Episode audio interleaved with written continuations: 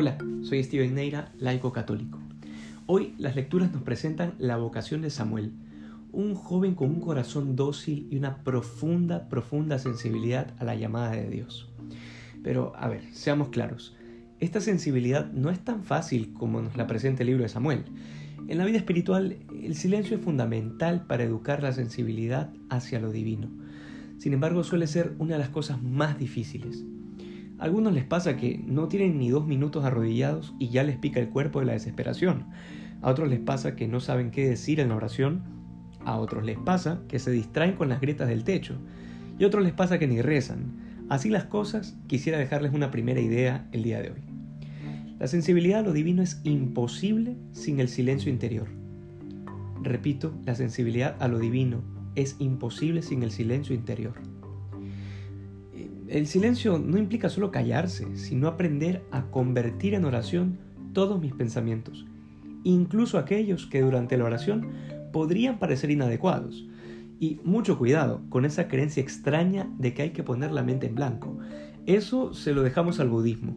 Nosotros creemos en un Dios personal y la oración no es otra cosa que tratar de amistad con aquel que nos ama, como lo decía Santa Teresa de Jesús. Siguiendo esta idea de la oración, Jesús en el Evangelio nos enseña una actitud muy concreta.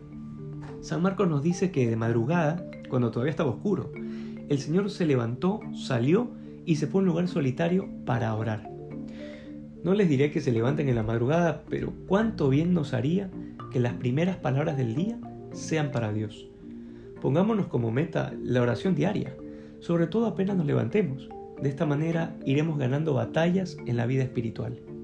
Yo creo que es imposible que podamos luchar si no es a través de una vida de oración seria.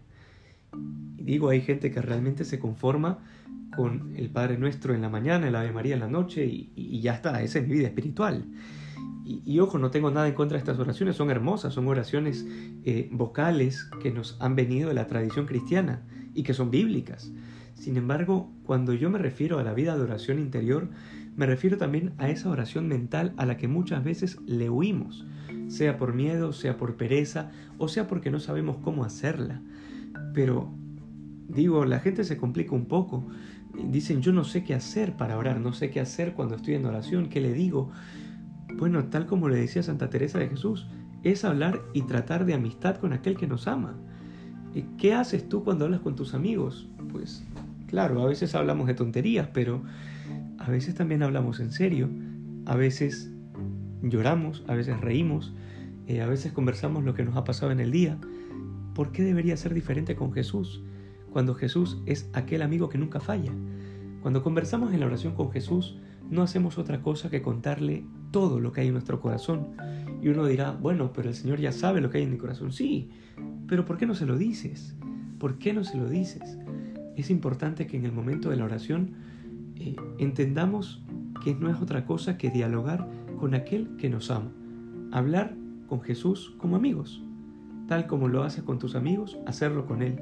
Mucho más profundo aún, sabiendo que Él conoce las entrañas del corazón. Que hoy podamos ser más santos que ayer y sobre todo hoy podamos construir un escalón más dentro de esa vida espiritual. Dios te bendiga.